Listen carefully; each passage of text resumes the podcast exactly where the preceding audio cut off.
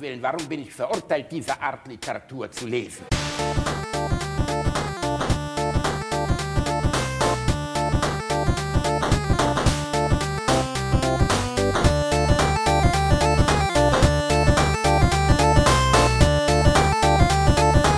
Ich lache niemals unter meinem Niveau.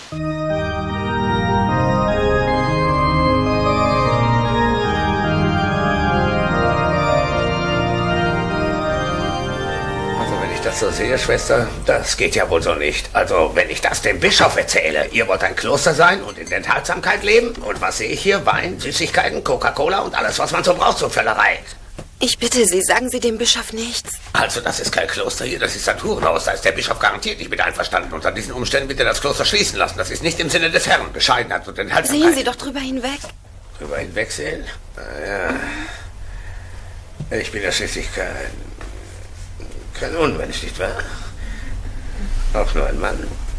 Sie verstehen das, Schwester. Hm? Ja. Verliebt eine Sutane. Lecker, lecker. Ich mag diese Äpfelchen, diese verbotenen, verbotenen Äpfelchen. ist schön, oder? Oh, Heidi, das ist im Hinbezug auf die, die Werbung, die wir heute aufgenommen haben, ist das ja sowas von Meta. Das ist ja, das ist ja, äh, das schön, ist ja ne? Fight Club. Das ist ein Film im Film im Film. Ja. Ah, ist das schön. Ah, die verbotenen Äpfelchen. Er, Njam, er njam, ist ja, der. Bischof, der Bischof wäre bestimmt nicht einverstanden mit diesem Hurenhaus. Ja. Allein schon, weil keine kleinen Jungs da sind. Da wäre er auch wirklich sauer. Und Cola, die haben Cola im Kloster. Die haben Kohl, diese Monster. Ja. diese Monster. Die 70er oder 80er? Ich sag 70er. Nee, 90er. 90er. What? Ja. 90er? 90er, wenn nicht sogar 2000er. Ich müsste mal gucken. Oh, oh das klingt nach einem exzellenten, exzellenter Jahrgang. Das hat mir gut gefallen. Ja, Schön, wir sind zurück. tollen. In Alliteration ist back in the game, baby. Hallo, ihr süßen Mäuse. Hier sind Reini Remford, der, der katholische Priester eurer Herzen und Basti Bielendorfer, der Premium-Satanist, äh, mit einer neuen Folge Alliteration. Es ist schön, wieder da zu sein, Reini. Ich meine, in diesem Podcast wird viel gefickt, äh, in, in der Aufnahme wird viel gefickt, bei den Pornos wird viel gefickt, aber weißt du, wer am meisten fickt im Moment? Wer? Die FIFA, die FIFA fickt den Weltfußball. Ich bin wirklich, ich bin, also das ist wirklich, ich mache morgens Handy an und das erste, was ich lese, ist, wie ficken wir den Weltfußball? Ich finde das so super. Das ist gerade, also diese Katar-WM ist ja nicht schlimm. Also sie ist ja äh, nicht falsch verstehen, sie ist absolut schlimm. Ich meine damit einfach nur, wenn man drüber nachdenkt, ähm, was alles hätte falsch laufen können, okay, dann wäre man auf die Menge an Fehlern nicht gekommen, glaube ich. Also man hätte selbst mit, selbst mit viel Fantasie wäre man nicht auf so viele Katastrophen wie Alkoholverbot, fehlende One Love Binde, ähm, einen FIFA-Präsidenten, der eine Rede hält, wo er sagt, er wäre schwul und Zwangsarbeiter. Also du wärst einfach so viele Ideen hättest du gar nicht gehabt. Das, äh, also, wir haben ja letztes Mal schon drüber gesprochen, aber jetzt, wo es wirklich angefangen hat, ne, es wird nicht besser. es wird einfach nicht besser. Und ich finde es, also, ich finde es beschämend, ähm, dass äh, hier diese, du hast ja gerade angesprochen, diese Geschichten dieser One Love Armbinde, das fand ich schon beschämend und traurig. Aber dass nicht mal die getragen wird, ist ja, äh, also, für die von euch, die es nicht mitbekommen haben, äh, ein äh, paar Spieler, äh, ich weiß gar nicht, ob es, äh, ja doch mehrere Verbände äh, wollten mit äh, eigentlich mit einer Regenbogenarmbinde, ne? also, also Regenbogen-Kapitänsarmbinde auf den Platz gehen, um ein Zeichen zu setzen. Das fand die FIFA nicht so gut und, Nee. hat, und hat darauf aufmerksam gemacht, dass ja nur die offiziell von der FIFA zugelassenen Bin, äh, Kapitänsbinden benutzt werden dürfen. Absolut, selbstverständlich. Und- Sonst würde auch wirklich was Schlimmes passieren. Ja, und deshalb darf nicht mal der faule Kompromiss, den, ein, äh, den man sich vorher überlegt hatte, die One Love Armbinde, wo One Love draufsteht und so ein Herz in nicht Regenbogenfarben, sondern so ein bisschen bunt gemischte Farben, weil man möchte ja nicht aus Versehen da einen Regenbogen sehen können. Das wäre ja schlecht, nee. ne? Und Nee. selbst für die sind die Besonders zu feige. nicht in einem Land, in dem es wenig regnet, Reini. Ne? Das ist ja eigentlich, es Ich- geht gar nicht um äh, Homosexuelle, ich- sondern die Kataris können mit Regenbogen nichts anfangen, weil haben sie da nicht. Ey, mal, nicht. mal ganz ehrlich, ne, die einzige, also ich, äh, wie gesagt, Fußball interessiert mich generell nicht, aber in dem Punkt. Aber äh, Katastrophen interessieren ja, dich. ja, richtig. äh, Also in dem Punkt allein um ein Zeichen, also ein politisches Zeichen, das hilft niemandem, das ist mir auch bewusst und so. Ne, es sollte die Mannschaft in Regenbogentrikots auf den Platz gehen, vom Platz gestellt werden und einfach nach Hause fahren. Ganz, also, Aber Diese Eier haben sie leider nicht, Nee, ich meine, die, die, also die, äh, mal gucken. Also ich, äh, ich glaube Mittwoch, Ah, ne? na, Mittwoch, das Mittwoch ist ja das Spiel. Ey, ich meine, was? da wirst du sehen, da wirst du sehen, wie, wie Manuel Neuer, der auch schon angekündigt hat, dass er diese, diese, diese ähm, Binde nicht tragen wird. Ähm, und dass Manuel Neuer sich für die LGBT einsetzt, das würde mich auch wirklich sehr überraschen. Also- Dementsprechend, es ist wirklich, ähm, es ist, ey, ganz ehrlich, es ist so ekelhaft. Es ist so ekelhaft. Ich, ich bin froh, dass ich kein Fußballfan bin und dass ich es mir einfach so immer, weißt du, als Pseudonationalist dann alle paar Jahre mal gegeben habe und dann irgendwann, wenn Deutschland dann das Halbfinale geschafft hat, habe ich sogar sowas wie so einen seltsamen Patriotismus oder Nationalstolz entwickelt und habe mir das dann weiter angeguckt, weil ich wollte, dass wir gewinnen, völlig bescheuert. Aber einen besseren Weg, sich vom Fußball zu entwöhnen, als diese Veranstaltung, kann es ja gar nicht geben. Also mir ist gerade eben erst aufgefallen, dass im Wort Katastrophe das Wort Katar schon vorkommt. also ist ja wi- wirklich, ist mir gerade durch Zufall, ich bin sicher nicht der Erste, dem das aufgefallen Also ich- ist, aber wie man immer- so ein Ding so unfassbar in jeder Hinsicht, äh, politische Präsentation, ähm, Verfügbarkeit von Übernacht, also es gibt ja nichts, nichts an der Nummer, was nicht komplette Scheiße ist, nichts. Ja, ich, äh, ich frage mich, was für Konsequenzen würden den äh, Spielern, sagen wir mal, der deutschen Nationalmannschaft drohen, wenn die dort mit einer, äh, weiß nicht, Regenbogenarmbinde auflaufen würden. Ne? Äh, ich habe, also ich habe es gelesen, da stand sowas wie irgendwie Platzverweis, gelbe Karte oder sonst was. Und da denke ich mir so, ja, da könnte man doch mit leben. Ne? Man kann natürlich jetzt auch sagen, ah, das äh, Ja, was muss- heißt damit leben? Nein, aber nee, das muss natürlich dann auch wieder einordnen. Da könnte man mit leben. Wenn der wichtigste deutsche Stürmer im Wettbewerb jetzt, ich weiß nicht, ob es Reus derzeit ist oder so, am Anfang der Veranstaltung eine rote Karte kriegt, ist das eigentlich wie die WM aufgeben. Ja. Also damit leben, dann, dann finde ich eher die Eier haben, und das hätten halt ein paar Vereine und ein paar, nicht Vereine, ein paar Länder machen müssen, zu sagen, ey, eure. WM, wir gehen nicht hin. Ja. Aber da wissen wir ja dann am Ende, Geld stinkt nicht und äh, jeder weiß, dass das Ding gekauft ist und es hängen Milliarden, also aber Milliarden an der Nummer dran. Die Vereine sind abhängig von Lizenzen, die die FIFA gibt. Sie sind abhängig von von von äh, Werbevereinbarungen, wo auch die FIFA immer mit drin steckt. Und am Ende sind sie durch diese Strukturen erpressbar geworden. Wobei man jetzt auch nicht sagen muss, dass Fußballvereine unbedingt die moralischen Institutionen der Menschheitsgeschichte Nein, sind. man- das ist man- jetzt auch nicht UNICEF. Man ne? kann sich auch überlegen, Aber- muss, äh, ne, muss das so politisch aufgeladen sein oder äh, kann man nicht einfach den Sport genießen und sich den Sport angucken, wenn man das so möchte? Ne? Natürlich, aber nicht in einem Land wie diesem. Ja, äh, ich, Also- ich, wollte ich wollte gerade sagen, also so äh, sportliche Großereignisse sind halt häufig politisch aufgeladen und werden auch von den entsprechenden Machthabern in solchen Systemen genutzt. Ne? Ich sag nur Ja, es- äh, Olympia es ist in den ja- ja, 30ern. du, du glaubst ja nicht, genau, du, richtig, Olympia in den 30ern, du glaubst ja nicht, dass, äh, dass jetzt die katarische Führung, also klar, Fußball wird da schon einen Stellenwert haben, aber natürlich wollten die das am Ende des Tages auch nehmen zur Präsentation ihres Landes. Ey, Fußball hat da Ähm. keinen Stellenwert. Da gibt es keine Fußballkultur. Die spielen da kein Fußball normalerweise. Ja, okay, das ist, okay, dann, Die- das wusste ich es- nicht, das es- macht es- die Sache ja noch kränker. das ist- ist ja völlig absurd. Es ist ja, äh, es ist ja sogar so, dass die, äh, das hatte ich auch irgendwo in irgendeinem Bericht gesehen, äh, die mussten, die mussten, äh, um halt die Regularien zu erfüllen für die Vergabe der WM, musste es eine Frauennationalmannschaft geben. Ja, das habe ich auch gesehen. Die haben sie gegründet, um die dann nach der Vergabe direkt wieder aufzulösen. Ja, aber ist natürlich, da hat doch die Heute-Show so ein lustiges Skit drüber gemacht.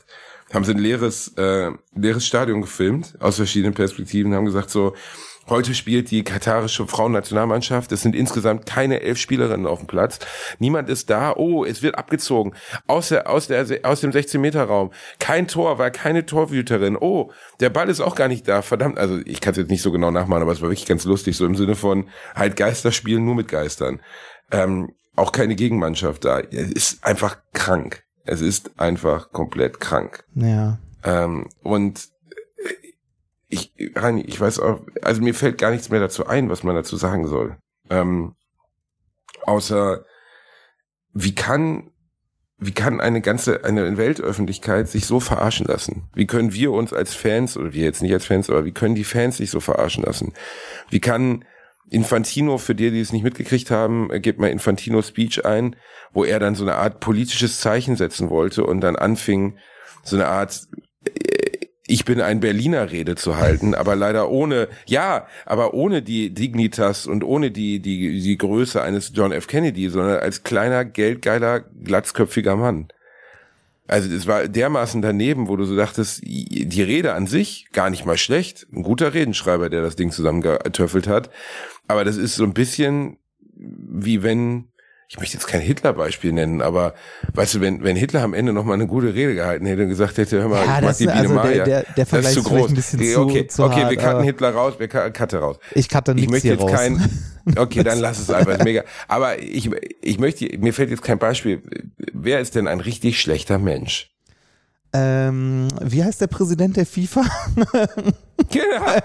Ja, nee, nee, Donald Trump. Okay, wir können Donald Trump nehmen. Wenn Donald Trump am Ende noch mal eine Rede gehalten hätte von seiner Präsidentschaft, wo er gesagt hat, ah, alles nicht so gut gelaufen und ich bin auch missverstanden und ich fühle ja total mit mit den Schwarzen, die erschossen wurden und so unter, äh, sagen wir mal, meiner, meiner Polizeidevise, ähm, das hätte es auch nicht mehr gerettet. Und so eine Rede von Infantino rettet es halt jetzt auch nicht mehr, weil halt so klar ist, dass es ein politischer Winkelzug ist, um sich nochmal irgendwie zu positionieren, aber viel zu spät. Diese WM hätte dort nie landen dürfen. So simpel ist es. ja, das, ja. Es gibt kein Bier in den Fußballstadien, Reini. Also ab dem Moment muss selbst der dümmste Edelfan verstanden haben, dass hier irgendwas falsch läuft. Nicht, dass Fußball nur aus Bier besteht, aber eine WM ohne Bier? Also komm schon. Ja, zumindest, zumindest in der europäischen Fußball, äh, Fußballkultur gehört das im Stadion einfach mit dazu, ne? Also, Äh, Der, der, definitiv. Und ja, okay, es ist ein, ein muslimisches Land und man hat Regeln zu befolgen. Aber allein, also die Werbemaßnahmen, haben wir letztes Mal schon drüber gesprochen, dann irgendwie in indische und pakistanische Arbeiter als deutsche Fans zu verkleiden. Ähm, die tausenden, wahrscheinlich tausenden Toten, die unter den schrecklichen Arbeitsbedingungen dort äh, ums Leben gekommen sind. Ähm, das ist ja unvorstellbar. Also äh, die Menschen, die ihr Leben verloren haben für diese WM, das, da- es geht ja nicht mal mehr nur um Geld und Beschiss, es geht um Tote. Diese WM findet auf den Gräbern von Hunderten, wenn nicht sogar Tausenden Menschen statt. Und das finde ich geradezu unglaublich. ja. Ja, das, also die, ich sag mal so, die, die WM wird nicht besser. Ähm, ich bin gespannt, wie, wie so die Stimmung ist, wenn das erste Deutschlandspiel ist, äh, wie, wie es ist, wenn die, äh, ne, wenn die WM fortschreitet. Das ist ja, also zumindest bei den letzten Fußball-WMs, die ich so mitbekommen habe, in, äh, also hier in Deutschland, äh, wahrscheinlich in jedem Land so, dass es immer sehr, sehr hart davon abhängt, wie weit denn die Mannschaft gerade äh, kommt. Ne? Also es war ja auch immer so, wenn Deutschland irgendwie ausgeschieden ist, dann hat die WM da also ab dem Moment niemand mehr interessiert. Ähm, äh, so ist es. Ähm, die deutsche Mannschaft ist ja auch gerade alles andere als in ihrer Stärke. So, ne? Also wohl letztens das Testspiel gegen den Oman war auch wieder nicht so beeindruckend. Das, das ist schön, wenn Ähm, wir beide über Fußball reden, ne? Das, da müssen Ja, Leute. gut, muss man nicht so tun, wir haben keine Ahnung davon. Aber nein, ja, äh, äh, da ist einfach alles falsch und natürlich hätte man sich eine Symb also dass kein einziger Spieler, kein Nationalspieler keines Landes gesagt hat, ich verzichte darauf, mein Land zu vertreten bei einer WM, die ich für gequälte Scheiße halte, sagt ja einfach schon viel über diesen Sport aus. Ja. Man muss allerdings natürlich auch sagen, dass wenn du Weltfußballer wirst, also Weltfußballer im Sinne von Nationalfußballer, egal in welchem Land, wie viele moralische und sonstige Grenzen musst du überschritten haben? Wie viele Menschen hast du hinter dir gelassen, um diesen Status überhaupt zu erreichen? Ich meine, in Deutschland haben wir gefühlt 82 Millionen Bundestrainer. Fußball ist die Sportart, unbestreitbar, weit Ja. über allem anderen. Ich, Ähm, also ich, Und- ich würde Profifußballern jetzt nicht vor, zwingend vorwerfen, dass die unmoralisch sind oder sonst was. Also, ne, ich glaube, du musst, äh, du musst weniger Moral über Bord werfen, um Profifußballer zu werfen, als äh, irgendwie Vorstand in einem DAX-Unternehmen. Ne? Also, ich, ich habe irgendwie äh, bei, bei den Fußballern halt ganz häufig das Gefühl, äh, die sind halt alle super jung. Ne? Und wer von uns war denn mit äh, Anfang 20, äh, spätestens Mitte 20 ein reflektierter Mensch? Ne, der irgendwie vernünftige Entscheidungen getroffen hat und so.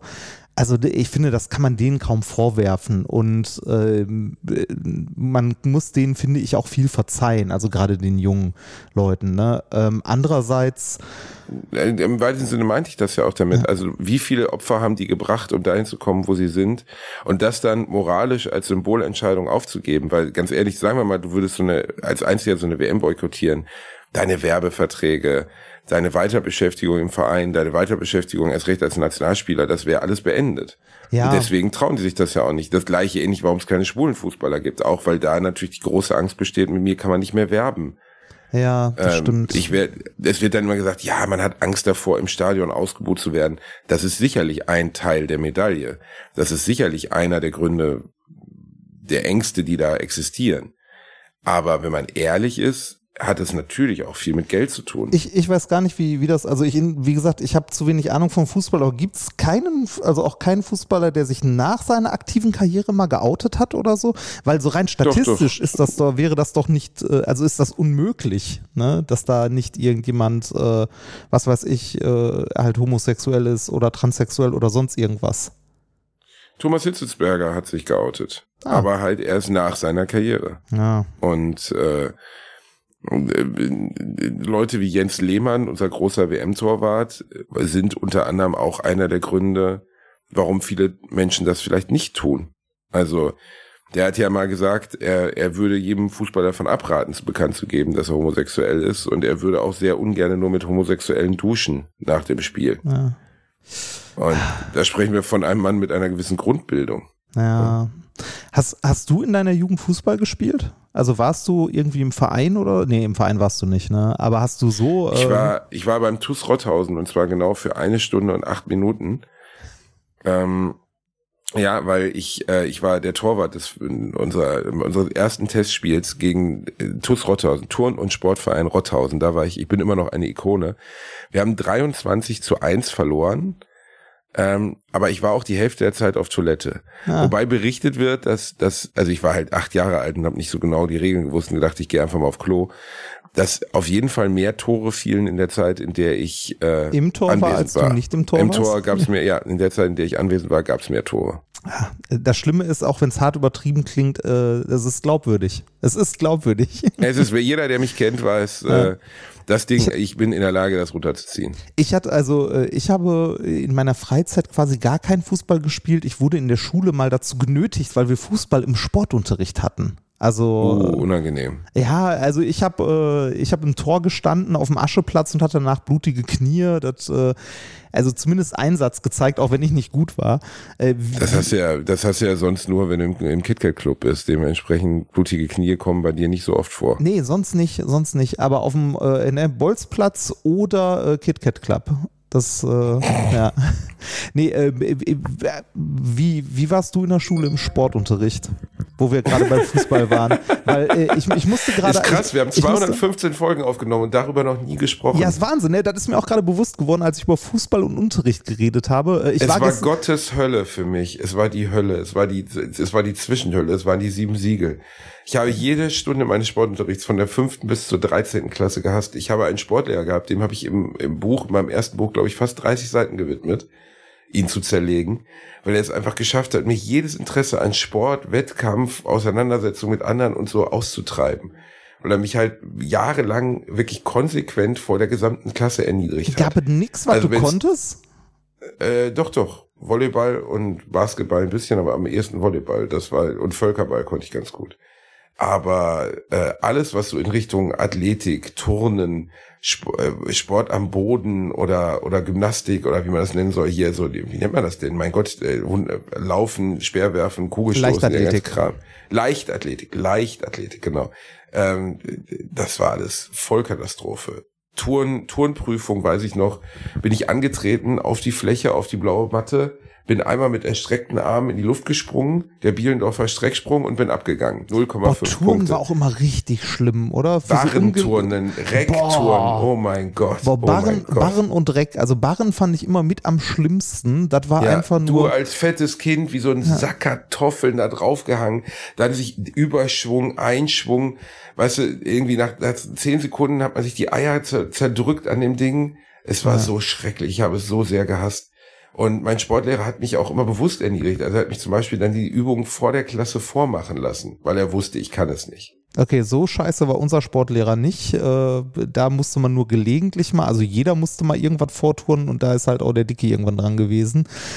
Äh, aber ich habe Sportunterricht auch gehasst. Ich fand Sportunterricht super ätzend, weil ich, also ich war halt auch unsportlich, ne, davon mal abgesehen, aber Sportunterricht in der Schule, ähm, äh, vielleicht hatten wir einfach scheiß Sportlehrer, aber Sportunterricht in der Schule hatte für mich auch wenig mit Sport zu tun, sondern eher mit Demütigung und, äh, Genau. und Sachen, die man einfach nicht konnte. Weil, also ich, ich habe. Ähnlich wie Heini, ganz ehrlich, Bundesjugendspiel. Ich meine, ich habe da eine Nummer drüber gemacht, ich habe im Buch drüber geschrieben, aber der Kern der ganzen Geschichte ist ja, also grundsätzlich ist es ein Sportwettbewerb zwischen Kindern. Ja. Man darf nie unterschätzen, wie ernst Kinder Wettbewerbe nehmen. Ich weiß noch damals Bundesjugendspiele, das war für manche irgendwie wie die Präsidentschaftskandidatur. Ne? Da haben die sich darauf vorbereitet und so. Und dann lässt man unter dem öffentlichen Auge, während Eltern und andere Lehrer dabei sind, Kinder mit völlig unterschiedlichen körperlichen Voraussetzungen gegeneinander antreten. Was für ein krankes System, Reinhard. Werbung. Als kleiner, dicker Junge, der ich nun mal leider bin, habe ich mich in letzter Zeit häufiger mit dem Thema Krankenversicherung auseinandergesetzt. Genau genommen mit privaten Krankenversicherungen. Und wenn du wie ich überfordert bist von dem riesigen Angebot an Tarifen, das es da so gibt, dann check mal die kostenlose Clark-App aus. Das ist wirklich fantastisch, weil mit Clark hast du all deine Versicherungen im Überblick und kannst sie von überall aus digital managen. Das ist ein echt dicker Vorteil. Dank des praktischen Tarifvergleichs siehst du außerdem in Sekundenschnelle, welche die passende Krankenversicherung für dich und deinen individuellen Lifestyle ist. Und solltest du wirklich mal Fragen haben, helfen dir die Expertinnen von Clark immer persönlich weiter. Per Telefon, Videocall, Chat, E-Mail, Fax, die kommen theoretisch zu Hause vorbei, reiten auf einem Pferd vor, schmeißen dir eine Brieftaube ins Gesicht, das ist unglaublich. Okay, die letzten drei Gründe stimmen nicht, aber das ist wirklich wahr, sie sind immer erreichbar. Weiteres großes Plus, Clark gehört zu keiner Versicherungsgesellschaft, berät dich also immer unabhängig und in deinem Interesse. Also tausch das Wartezimmer gegen das Behandlungszimmer und lad dir die Clark-App runter. Mit dem Gutscheincode AAA34, AAA34, erhältst du außerdem bis zu 30 Euro Shoppingguthaben für Brands wie Apple, Zalando und Co. Die Teilnahmebedingungen und alle weiteren Infos findet ihr wie immer in den Shownotes. Werbung Ende. Ja, ach, also ich muss sagen, Bundes, also Bundesjugendspiele fand ich gar nicht so schlimm, weil das war halt immer nur ne, äh, Sprinten, also bei uns gab es Sprinten, Kugelstoßen äh, und was war das letzte Weitsprung, so, also oder Hochsprung, sowas haben wir halt gemacht. Und das fand ich okay, das, da waren bei uns auch keine Eltern dabei, sondern das war einfach alle Schulklassen parallel äh, an einem Tag durchorganisiert und alle haben halt das Sportfest quasi gemacht, also die Bundesjugendspiele äh, auf dem eigenen Sportplatz der Schule. Und das fand ich. Allein das, das Sportfest zu nennen, da habe ich im Programm damals, das ist schon ewig ja auch drüber gesprochen, noch nie war ein Name äh, so unpassend wie das Sportfest. Das einzige Fest, wo wirklich gar nichts gefeiert wird. Weißt du, das fand ich immer so unfassbar absurd eigentlich. Das, Ah, ich- wir feiern ein Sportfest. Ich glaube, da, da gab es auch Leute, die ja Spaß dran hatten, die halt Sport gut konnten und Richtig, so. die es ne? konnten. Aber äh, die, wenn die Bundesjugendspiele optional wären, Reini, wäre ich ein Riesenfan davon. Ja. Wenn, wenn die sportlichsten Kinder der Klasse sagen würden, ey, wir haben Bock auf Sportunterricht, wir haben Bock an Sport, wir sind im Verein, äh, wir haben Bock, uns miteinander zu messen, hier äh, richtet uns mal was ein, damit wir uns miteinander messen können. Fair enough, macht viel Spaß. Aber dass dann die Fettis wie wir als Opferlämmer dorthin gekarrt werden, wirklich so, weißt du, wie, wie bei, wie, wie Skyrim anfängt. Man wacht ja in Skyrim auf so einem Wagen auf, der zu einer Hinrichtung fährt. Ich genau melde- so oder ist so, es. Ja, oder ich melde mich als Tribut. das, lass Genau, ich melde mich kämpfen. als, wirklich, Also es ist ich, absurd. Ich, ich finde Sportunterricht in der Schule eigentlich echt wichtig. Ich fand nur unseren Sportunterricht, wie wir ihn damals hatten, also zumindest wie ich meinen Sportunterricht erfahren habe, richtig scheiße. Also vielleicht habe ich als Kind es generell als Kind falsch wahrgenommen oder so, aber ich hatte, also ich habe mich die ganze Zeit gefragt, muss ich in der Schule, muss ich am Barren turnen, muss ich über diese komischen, äh, weiß nicht, muss ich dieses Bockspringen machen, äh, irgendwie was weiß ich, Handstand, Gymnastik, irgendwas, ne? muss ich Speer werfen, Kugelstoßen, sonst was. Äh, ne, warum muss ich diesen ganzen Scheiß machen? Warum lerne ich im Sportunterricht nicht irgendwie sowas wie äh, zum Beispiel auch, äh, was muss ich tun, um meine Ausdauer zu verbessern? Wie sieht ein Trainingsplan aus, zum Beispiel beim Laufen? Äh, wie, also ein super wichtiger Punkt ist ja auch Ernährung. Warum lernt man das nicht im Sportunterricht mit? Ne? Gutes Beispiel, Ernährung zum Beispiel, ne? also wie, wie die Körperfunktionen mit dem Sport zusammenhängen, solche Dinge, die spielen ja keine Rolle. Es geht ja die ganze Zeit um, um Wettbewerb und das ist, äh, also ich finde, ähm, wirklich, ganz ehrlich, ich finde es absolut schrecklich. Ja. Also ich, ich finde Sportunterricht in der Form, wie ich ihn erlebt habe, hat mir ähnlich wie Matheunterricht jegliches Interesse am Thema ausge, ausgetrieben. Jetzt Also ich habe Jahre gebraucht, um wieder freiwillig Sport zu machen, weil es so fürchterlich war. Jetzt die Frage, hattet ihr Schwimmen in der Schule? Klar, noch schlimmer. Also ja, Kindern Schwimmen beibringen, natürlich, völlig okay und auch in Anführungszeichen richtig. Auf der anderen Seite muss man auch sagen, äh, wie, wie, wie formuliere ich das? Äh, du, du lässt halt dicke Kids wie uns in, in, in, In mit einem Pubertät. Körperbild in der Pubertät, wo der gesamte, ich meine, ich habe ja wirklich, mein erstes Programm ging ja genau um sowas, ähm, in der Pubertät, wo der gesamte Körper in der Umorganisation ist. Du hast die drei Quarterback-Typen, die jetzt schon aussehen wie Dwayne The Rock Johnson, ähm, weißt du, und dann hast du halt die Typen wie wir, die aussehen wie ein Milchbrötchen, wo man, wo man einen Eimer Wasser drauf gegossen hat. Und die müssen sich dann das erste Mal vor Kindern ausziehen. Ähm, das, äh, oder vor anderen ausziehen, vor Mädchen ausziehen. Also dem Thema, was einen in dem Moment so interessiert. Ja. Ne? Ähm, also unglaublich. Ich weiß nicht, ob wir das schon mal hatten, aber wie lange hattest du Schwimmunterricht? Also bis wann? Boah, ich glaube bis in die neunte Klasse oder so. Ja, äh, seid ihr dafür äh, ins, also in Gelsenkirchen ins Zentralbad gefahren oder wie habt ihr das gemacht? Ähm, wir sind ins Zentralbad gefahren. Ah. Auch darüber habe ich eine Nummer gemacht. Ah, unsere Schule hatte ein eigenes Schwimmbad. Das war auch Ja, oh sehr Gott, unschön. Das, oh Gott. Und äh, es, es war sogar noch besser. In der Mittel- oder Unterstufe war Demütigung pur, denn äh, das Becken, das wir hatten, konnte in verschiedene Tiefen eingestellt werden. Das hatte so einen verfahrbaren Boden. Und das ging von. Was denn? Boah, sehr schrecklich. Ja, das, das, das weißt du, du, steh, du kannst noch stehen im Wasser. Äh, Reini, du kannst noch stehen. Und sie fahren den Boden runter. Oh Gott, oh Gott. Und dann fährst du einfach so. Nee, nee, nee, das, das, das wurde halt immer vor der Schwimmstunde dann gemacht. Aber ähm, äh, das Ding konnte irgendwie eingestellt werden von 80 Zentimeter bis 1,80. Also ein Meter verfahrbar. Ne? Also bei 1,80 konntest du halt als äh, Jugendlicher oder Kind halt nicht mehr stehen. Ne? Also zumindest nicht so, dass du noch Luft bekommen hast. Bei 1,40 konnten alle noch stehen und das Wasser ging so bis zur Brust in etwa.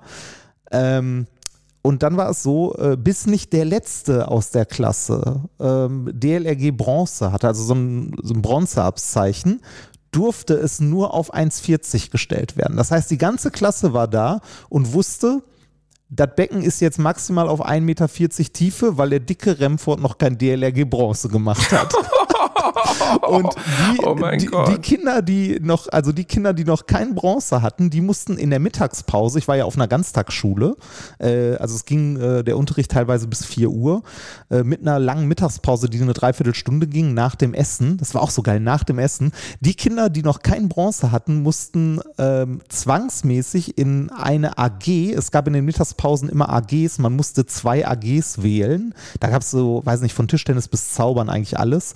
Ähm, nur für die, die nicht DLRG Bronze hatten, die mussten äh, in die Nichtschwimmer AG. Zwangsläufig Oh Gott. und oh mussten Gott. dort das Bronzeabzeichen machen. Und erst wenn die das hatten, dann durfte der äh, im Schwimmunterricht auf 1,80 gestellt werden. Und das, das war Demütigung pur. Ja, das klingt auch nach Demütigung pur. Ja. Also, ja, das ist ja absolut, das ist, als wenn man dir eine Alarmsirene auf den Kopf setzt und Ja. drunter schreibt, fettes Kind kann nicht, kann nicht schwimmen. Ja, genau. Das ist ja absolut fürchterlich. Der, Ja. der, der Pool ist noch nicht runtergefahren, weil Reinhard hat das Abzeichen noch nicht. Ja, richtig. Genau so. Also ich glaube, dass so viele von uns, die uns gerade zuhören, ähm, sich in ähnlichen Erinnerungen an diese Zeit, ne? Und äh, äh, weißt du, also das ist einfach eine ähnliche, eine Ja. ähnliche Erinnerung daran. Und ich, ich, ich hoffe nur für die Kinder der Jetztzeit oder äh, für die Kinder unserer jetzigen Generation, dass sie es anders haben. Also dass es eben einfach Ich- anders ist. Ich glaube nicht, ich glaube, es ist schlimmer. Ich glaube, es ist Meinst schlimmer. du? Ja, ja, ja, ich glaube, es sind andere Sachen, aber ich glaube, es ist schlimmer. Hm. Äh, Weil diese, diese Ausgrenzung in, in Gruppen, das gehört halt, also das, das ist halt immer so an Schulen. Ne? Ich war, ähm, ich war gestern seit langer, langer Zeit mal wieder in einer Schule Ich habe nämlich. Äh, du hattest ja auch länger Zeit ein Verbot. ja, ja, deswegen- ja, ja, das war äh, immer dieses Abstand halten und so, ne? Nee, ich war seit langer Zeit mal wieder in der Schule. Ich habe nämlich meinen Bruder gestern besucht. Also ich bin, äh, ich bin ja gerade im Ruhrgebiet oh, zwischen zwei methodisch inkorrekte Blöcken und da lohnt es sich für mich nicht nach Ludwigshafen zurückzufahren. Also, ne, dann fahre ich irgendwie einen halben Tag nach Lu, bin da zwei Tage und fahre dann einen halben Tag wieder zurück. Da habe ich mir gedacht, dann gehe ich doch mal meine Familie besuchen und schmarotze mich da ein. Mhm, so wie du halt bist, ne? ein kleiner So, dicker ge- Parasit. Genau, so wie, so wie ich halt bin. Ähm, und äh, war mein Bruder besuchen, der äh, unterrichtet in äh, einem Gymnasium hier in der Nähe und das ist sehr, sehr alt, von 1600 irgendwann. Das war früher mal ein Kloster oder ist immer noch zum Teil ein Kloster.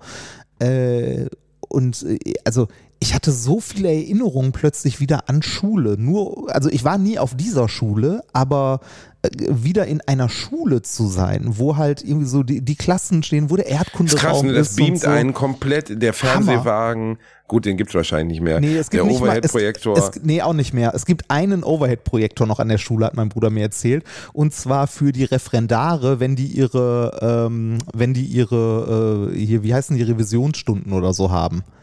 Ähm, damit, äh, ah, ja, ja, ihre Vorstellungsstunde. Genau, okay. und, und zwar aus dem Grund, damit die keinen Beamer oder ähnliches benutzen müssen.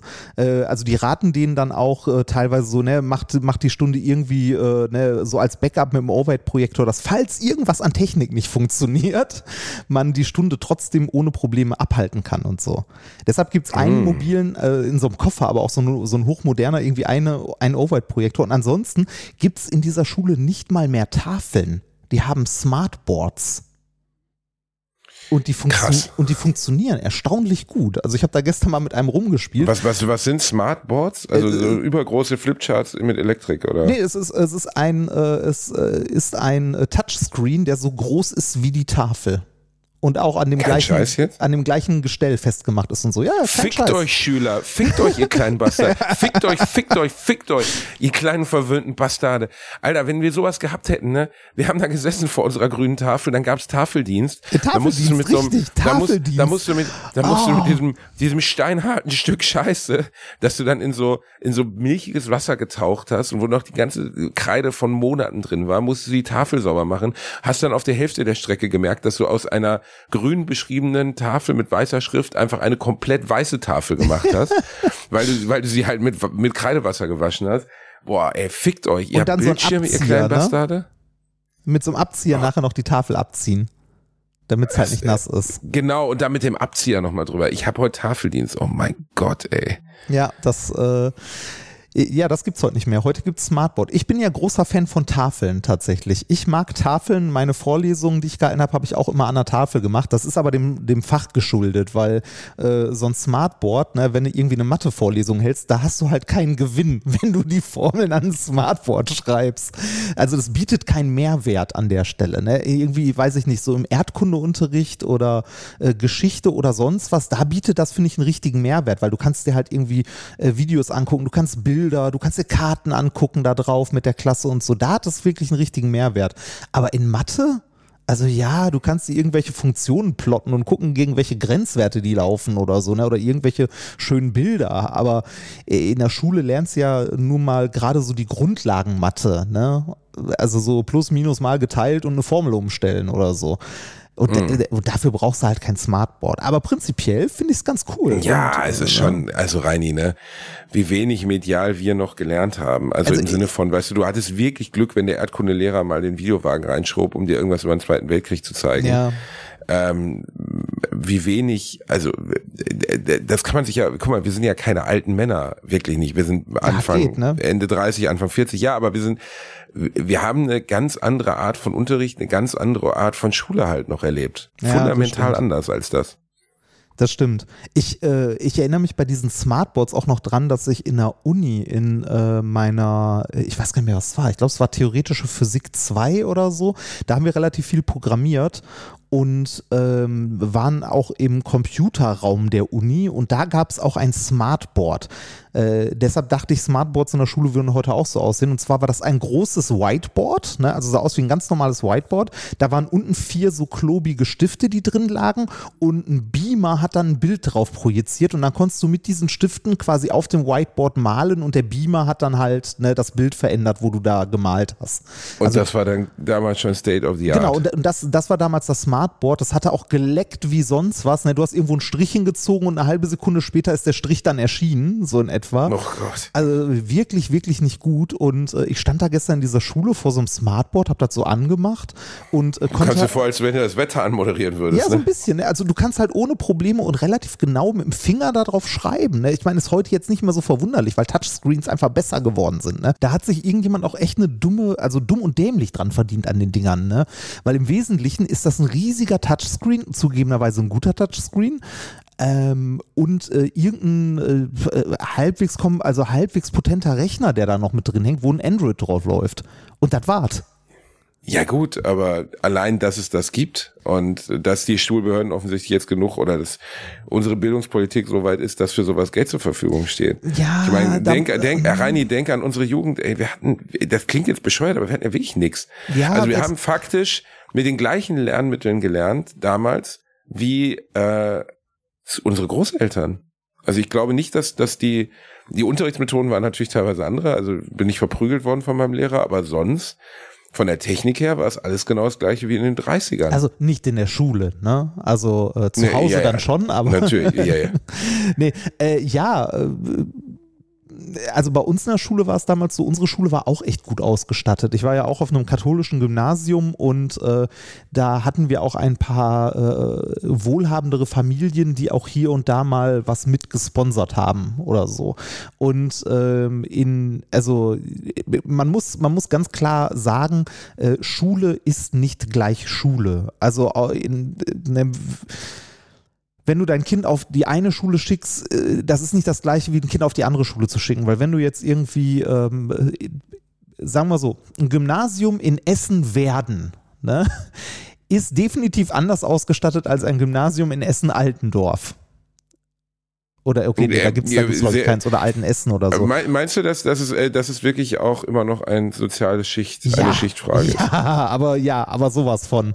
Es ist peinlich, dass ich das nicht beantworten kann. Ich weiß es persönlich Ja, nicht. zugeben. definitiv. Also ähm, wenn ich mir, äh, wenn ich mir so, also ich kenne halt nur die Schulen in Essen, ne? Ähm, und da auch nicht, natürlich nicht alle. Aber da gibt's halt auch irgendwie äh, ne, das Gymnasium, das irgendwie in einem Brennpunkt liegt und dann gibt's irgendwie das katholische Gymnasium, das in der Nähe vom Baldeneysee liegt oder so. Ne? Da denkst du auch so, hm, die werden wahrscheinlich äh, ein ähnliches Publikum haben und ähnlich ausgestattet sein. Natürlich nicht, ne? Ja, ja, also ich war, bei uns in Gelsenkirchen gibt es ja eigentlich keine Schule, die nicht im Brennbezirk ist. Also die sind alle in der Innenstadt. ja. Und dementsprechend gab es da, glaube ich, inhaltlich nicht so einen wirklich krassen Unterschied. Aber ja, äh, ich finde schon, dass das, was heute, also viele Schulen sind jetzt mit iPads auch ausgestattet und so. Klar, die Missbrauchsmöglichkeit ist ziemlich groß. Ne? Also im Sinne von, dass wenn man schon ein geiles iPad in der Hand hat und das mit dem Internet verbunden ist, ob man dann wirklich, wirklich lernt, weiß ich nicht, kann ich nicht beantworten. Ja. Deshalb, äh, Ne? deshalb hast du ja nichts, also deshalb hast du ja eingeschränkten Internetzugang nur zum Beispiel, wenn du solche Tablets irgendwie im Klassenraum hast und ähm, an vielen Aber kann man es nicht umgehen, Reini? Ja, natürlich kannst du das umgehen, aber die Frage ist, ob du, also ne, ich bin der Meinung, wenn ein Schüler gut genug ist, das zu umgehen, dann hat er das auch verdient. Dann darf er auch. Das ist so, das ist so wie mein Lateinlehrer damals sagte, wer gut spicken kann und dabei nicht erwischt wird, hat die Note genauso verdient. Ist auch eine Kunst. Ne? Geil, geile Aussage. ja, aber ist da was dran, ne? Also. Ich hatte, ich hatte im äh, Lateinunterricht hatte ich eine Mitschülerin, die hat immer ihre sehr gut gemachte Klausur, ja. ähm, äh, hat sie ja hochgehalten. Ähm, Ähm, und hat, also sie saß immer direkt vor mir und hat dann, wenn sie alles ausgefüllt hatte, man musste ja dann so freistellen, ich glaube, wie war es nochmal, man musste übersetzen ins Lateinische und aus dem Lateinischen ins Deutsche, glaube ich, war es meistens. Ja, also, also das äh, halt so hochgehalten, dass man, dass man einfach, einfach alles lesen konnte. Also das habe ich dann abgeschrieben. Bei uns in Lateinklausuren ist es eigentlich immer so oder so gut wie immer so, dass du aus dem Lateinischen ins Deutsche übersetzt, weil es andersrum ne? viel, viel, viel schwieriger ist und äh, das machst du in der Schule eigentlich nicht. Ähm, Ich weiß es es sei denn, du machst irgendwie einzelne kleine Sätze in irgendwelchen Nebenaufgaben. Aber so der Hauptteil einer Lateinklausur, zumindest damals bei uns, bestand immer daraus, einen Text zu übersetzen. Also irgendwie so ein, so ein Absatztext, den man übersetzen musste und danach waren dann noch irgendwelche Deklinationsaufgaben oder so. Ich weiß, Reini, wir haben schon oft über den Wert von Schule fürs Leben gesprochen, ne? Aber wenn man mal, also ja, man kann natürlich verargumentieren, Latein, die Mutter der Mutter der Sprachen, äh, in der Medizin, in Jura etc. immer noch benötigt. Ich habe ja Psychologie studiert, ich musste mein Latinum Gott sei Dank nicht nachmachen, wie Mein andere. Bruder was- schon. Abs, ab, der hat ja Theologie studiert, ne? Und Ja, dann, äh, absolute Hölle, die Scheiße dann nochmal nachzumachen. Aber was ich jetzt grundsätzlich zu Latein fragen möchte, nicht weil ich, ja, ich kann, ich kann im, im Kölner Zoo rumgehen und kann ein bisschen nachvollziehen, warum verschiedene Tiere auf Lateinisch so heißen, weil ich die Worte wieder erkenne, weißt du? Und ich Ja. meine jetzt nicht Lux, Lux, Lux oder so, sondern also ich kann ein bisschen nachvollziehen, warum Dinge auf der Welt ihren Namen bekommen haben. Aber sollte das wirklich äh, sollte das wirklich, keine Ahnung, zwei, drei, vierhundert Stunden im Leben eines Kindes ausmachen, realistisch? Sollten diese zwei, drei, vierhundert Stunden, ich weiß nicht, wie viele Unterrichtsstunden ich in Latein hatte, aber über mehrere Jahre, jede Woche drei, vier Mal. Also ich hatte, Ähm, ich hatte Latein von der siebten Klasse an bis zum Ende der elf. Ja, das sind vier Jahre. Äh, A, dreimal die Woche ungefähr, würde ich sagen, dreimal die Woche. Ja, also war Sind schon, drei war schon Stunden. ordentlich. Ja. sind zwölf Stunden im Monat, über, über vier Jahre bist du bei mehreren hundert Stunden Unterricht, die du in Latein gelernt hast. Ja. Äh, und ich will jetzt nicht den Lateinunterricht an sich verdammen, weil ich würde auch einige andere Dinge, die wir in der Schule gemacht haben, als Zeitverschwendung verdammen. Aber sollte diese Zeit nicht in irgendwas anderes fließen? Ja, Von mir aus Steuerrecht, scheißegal, irgendwas lernen, was du. Nein, aber Reini, wie viele Dinge, ja, ich habe eine Grundbildung. Ich weiß, wann der 30-jährige Krieg war, ich weiß, wann der Erste und Zweite Weltkrieg war. Ich weiß ungefähr so ein paar europäische Kenndaten. Na, also, was hat, äh, äh, So der, was hat der alte herum. Fritz beschlossen? Die Kartoffeln, die Welt uns herum, ne? warum sind verschiedene Länderstrukturen, was ist in Kuba passiert und etc. Diese Dinge weiß ich. Ja. Und ja, das ist Faktenwissen, was in meinem Leben immer wieder mal ganz angenehm ist, weil ich vorbereitet bin und wenn irgendjemand irgendwas zu irgendwas mö wissen möchte. Aber wie viel Lebenswertes, wie viel habe ich gelernt, das eine Relevanz für meinen Alltag hat? Mal, und da- da, würde da- ich sagen 10 Prozent Maximum. da, da weiß ich in diesen ganzen Gebieten relativ wenig. Dafür lässt deine naturwissenschaftliche Grundbildung zu wünschen übrig. Das ist richtig. Ja, bei, bei mir ist es halt Geschichte und so ein Kram. Das lässt bei mir zu wünschen übrig. Äh, aber ja, in der Schule hast du halt so ein breit gefächertes Ding von allem Möglichen. Ne? Aber sowas wie, äh, also Latein verstehe ich auch nicht. Also gibt's ja auch gar nicht mehr so häufig.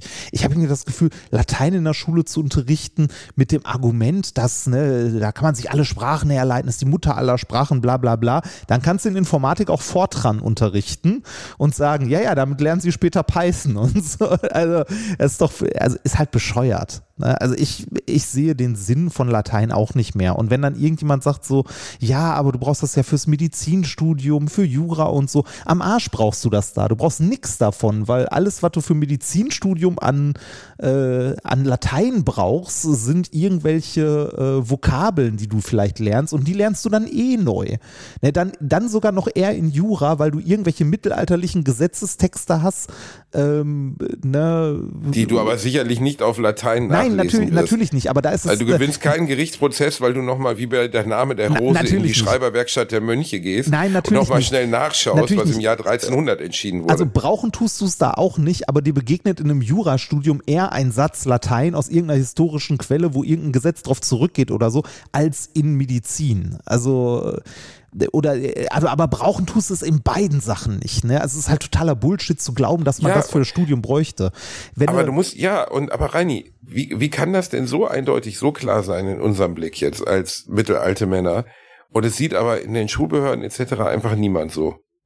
ja, Oh, wie kann das sein? weiß ich nicht. Ist, äh, ist halt. Äh, ist die Lobby der Lateinlehrer so groß? ist die Cosa Nostra, wissen die Bescheid? Haben die einen Pferdekopf im, im, im, im Bett der Bildungsministerin? Nein, oder? Vielleicht, vielleicht ist das auch, äh, ich will niemandem zu nahe treten, aber vielleicht ist das noch ein gewisser Dünkel des Bildungsbürgertums so Latein äh, zu können oder gehabt zu haben oder so. Das äh, hatte man ja auch in, äh, wenn man sich so, weiß ich nicht, Schule um die 30er, 40er anguckt oder so in der Oberschule, also in der, äh, in der Schule für die, für die gebildetere Schicht hat man Latein gelernt. Ne? Ja, ja, aber wir sprechen von den 30er, 40er. Ja, ja ich finde es heute auch sinnlos, aber ich finde auch, also äh, bei Schule kann man an so vielen Stellen kritisieren, ne? Und da könnte man jetzt sagen, wenn du es besser machen willst, dann werd doch Lehrer und mach's besser, ne? Ähm, ja, aber das ist ich, ja, ja. Also ich, ich verstehe, ich verstehe auch jede Menge Lehrer, äh, also junge Lehrer gerade, die am Anfang motiviert sind und ich habe eine riesen Hochachtung vor Lehrern, die nicht irgendwann desillusioniert die Flinte ins Korn werfen weil es auch so ein verkrustetes altes System ist, hochpolitisch immer, wer denn eine Beförderung bekommt und wer nicht und wer wie bezahlt wird. Dann hast du Lehrer, die in so prekären Verhältnissen angestellt sind, also als, äh, als angestellte Lehrer, die dann über die Sommerferien entlassen werden Ne? Also habe ich bei einer guten Freundin von mir genauso. Ja. Über den Sommerferien ist sie arbeitslos. Toll, ja. was für eine super Grundlage. Genau, also du wirst halt in den Sommerferien arbeitslos und äh, was auch super deprimierend ist, äh, du machst den gleichen Job wie äh, ein Kollege von dir, der zufällig auf einer Beamtenstelle gelandet ist. Ne? Also was weiß ich, hast du, äh, das muss nicht mal am Fach hängen. Ne? Bis sie irgendwie, was weiß ich, Mathe, Physiklehrer oder so, ist gerade keine keine Beamtenstelle offen, bis irgendwo als angestellter Lehrer, bis in den Sommerferien arbeitslos äh, und und daneben ist irgendwie, was weiß ich, Philosophie Deutsch oder was weiß ich nicht was, ne? da ist zufällig gerade eine Beamtenstelle frei, dann hast du einen Kollegen, der genau die gleiche Arbeit macht wie du, aber viel, viel mehr Gehalt bekommt. Und zwar nicht ein bisschen mehr, sondern viel, viel mehr. Weil du als Beamter ja deutlich weniger Abzüge hast, was Sozialversicherungen ab, äh, angeht. Du hast eine ordentliche Pension und du wirst in den Sommerferien bezahlt, was du als angestellter Lehrer nicht zwingend hast. Also, äh, dass es da Leute gibt, die in dem System arbeiten und da noch Bock drauf haben, habe ich riesen Respekt vor. Ähm, äh, ich, also, das hat mein Vater damals schon zu mir gesagt, wenn du Lehrer wirst in der Jetztzeit, bist du Idealist. Ja, also, also wirklich, du also bist als, Idealist, also, also in als, vielerlei Hinsicht, weil ähnlich wie du auch als Polizist wirst, nur als Idealist. Also. also als verbeamteter Lehrer an einem Gymnasium hast du schon einen ganz guten Job. Ne? Also äh, du, du verdienst tatsächlich ganz gut und du hast auch äh, eine gute Altersvorsorge und eine gute Krankenversicherung, also bist gut abgesichert. Das ist schon ein sehr attraktiver Job. Aber das ist ja nur ein Teil aller Lehrer. Ne? Äh, genau. Äh, du hast, wie gesagt, jede Menge angestellte Lehrer, du hast Lehrer an Hauptschulen, an irgendwelchen ähm, äh, Schulen mit, mit Kindern mit erhöhtem Förderungsbedarf und so, oder an Grundschulen ähm, und du wirst dort, das, das ist ja der Irrsinn in diesem System, System, ne? Je äh, also je höher die Schulform ist, desto besser wirst du bezahlt. Dabei ist dein Job eigentlich, ich würde sagen, ein Lehrer an der Hauptschule hat einen schwereren Job als ein Lehrer an einem Gymnasium ne, die Leute zu motivieren und denen was beizubringen. Dann argumentiert man irgendwie äh, oder wurde früher argumentiert damit, dass ein Lehrer, der am Gymnasium unterrichtet oder eine Lehrerin, ja fachlich viel mehr leisten muss und lernen muss im Studium und so. Aber das ist auch nicht wirklich wahr. Also, ne, ich meine, äh, das, was du im Studium machst, geht natürlich deutlich über das hinaus, was du den Kindern in der Schule am Ende beibringen musst. Aber äh, ein Lehramtsstudium ist halt äh, alleine wegen der Zeit, also wenn du äh, Lehramt Physik studierst, ist das nicht das gleiche wie ein Physikstudium, weil du bei Lehramt ja meistens mehr als einfach machst und noch die ganze Didaktik und so lernen musst, was ja auch wichtig ist. Da kannst du rein zeitlich ja gar nicht fachlich das gleiche machen wie in einem anderen Vollzeitstudium, ohne das dabei zu haben. Naja. Äh, ich, ja, nein, also, ich, alles, Rani, ich kann da ja nur zustimmen, nicken, weil so ist es. Plus, ähm, wir sprachen eben von den Prädi oder von den nicht prädestiniert, was ist der richtige Begriff? Privilegierten? Von den privilegierten, den privilegierten Lehrern und den nicht privilegierten Lehrern. Und eine gute Freundin von mir hat genau diese Situation mit dem, also nicht verbeamtet sein, äh, sich im Sommer arbeitslos melden, äh, nicht diese Privilegien genießen. Und natürlich muss man sagen, dass viele Lehrer auch in der Vergangenheit sich über äh, die Privilegien, nennen wir es mal, also ich hatte Lehrer, die sind nicht zur Schule gekommen, Reinhard. Wirklich nicht. Ich hatte eine Erdkundelehrerin, die habe ich in vier Jahren dreimal gesehen. Weil ja. die wusste, sie ist unkündbar, da kann nichts passieren. Zumindest nicht so schnell, ne? Ja. Das, ich, äh, wirklich, also. Ähm, Aber äh, Lehrer, also ich, ich sehe es ja bei meinem Bruder, ich bewundere meinen Bruder dafür, dass er diesen Job machen kann. Ich könnte es nicht. Also ich habe ja, also es ist ja nicht so, dass ich keine Lehre gemacht habe. Ich habe ja auch unterrichtet an der Universität. Ja, Äh, ich habe Mediziner unterrichtet, Maschinenbauern und so. Aber ähm, die Leute, die ich da unterrichtet habe, die sind ja im weitesten Sinne freiwillig da. Die haben sich ja dafür entschieden, da zu sein. Ne? Und das sieht an der Schule ja im Zweifelsfall anders aus. Ja, und Ja. du kannst als Uniprof, also das habe ich durchaus erlebt. Also wir hatten einen, da waren wir irgendwie laut. Dann hat er gesagt, so, sie gehen jetzt raus. Oder ich lass hier einen Hausmeister kommen und lass sie rausräumen. Nee, du kannst, äh, du kannst als äh, Dozent kannst du ja vorne hinstellen und sagen, so, sie sind jetzt, also entweder äh, sie hören zu und äh, ne, nehmen dran teil oder äh, sie stören weiterhin, dann gehen sie bitte. Ne, niemand zwingt sie hier zu sein. Also das habe ich auch schon Studenten auch schon gesagt, so, hey, hört mal, ne, niemand zwingt euch hier zu sein. Wenn ihr Bock habt, euch zu unterhalten, dann geht in die Cafete oder so und bringt mir auf dem Rückweg noch einen Kaffee mit.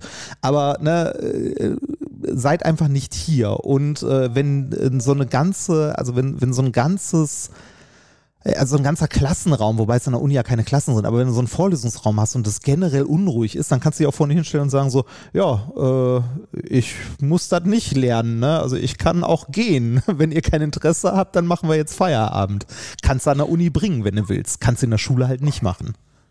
Nö, kannst du nicht. Wo- Wobei wir Lehrer hatten, die rausgegangen sind, so, wenn es zu laut wurde. Aber Ja. die, die, du kannst auch, du kannst natürlich mit erwachsenen Studenten auch ganz anders diskutieren. Äh, Richtig, richtig. Also mit einem mit einem Zehnjährigen darüber zu diskutieren, ob er sich jetzt richtig oder falsch verhält, ist im Zweifelsfall nicht unbedingt soll er sich Gewinn bringen. Bei einem 22-jährigen Studenten sagst du so, okay, wenn Sie Bock haben, jetzt hier zu stören, ich merke es mir einfach für die nächste mündliche Prüfung und Sie werden es nie wieder leicht haben in den nächsten zehn Jahren. Ja, das ist aber auch, also das ist ja auch böse, ne? Und das muss man ja meistens nicht mal machen. Das ist ja so alles schon Aber schwer ich genug. würde es tun. Ja, weil du ein Arschloch bist. ja. Nein, aber, aber ich beneide keine Lehrer. Ich habe ja selber Lehramt studiert, sechs Semester, und ich fand es halt unfassbar, wann wir das erste Mal darüber gesprochen haben, wie man Sachen beibringt. Im sechsten Semester. Ja, ich finde es auch, ähm, äh, also ich habe es bei meinem Bruder und bei Freunden gesehen, die Lehramt studiert haben. Ich finde es krass, wie spät man, äh, vielleicht ist es mittlerweile durch Bachelor, Master und so anders, aber damals, wie spät man mit einer Klasse konfrontiert wird. Also damals war es im sechsten Semester das erste Mal und es war auch nur eine Fake-Klasse. Und dann doch, nee, dann hatte man auch ein PEP, ein pädagogisches Einführungspraktikum. Da haben wir schon mal drüber gesprochen, allein der Titel, ne, PEP.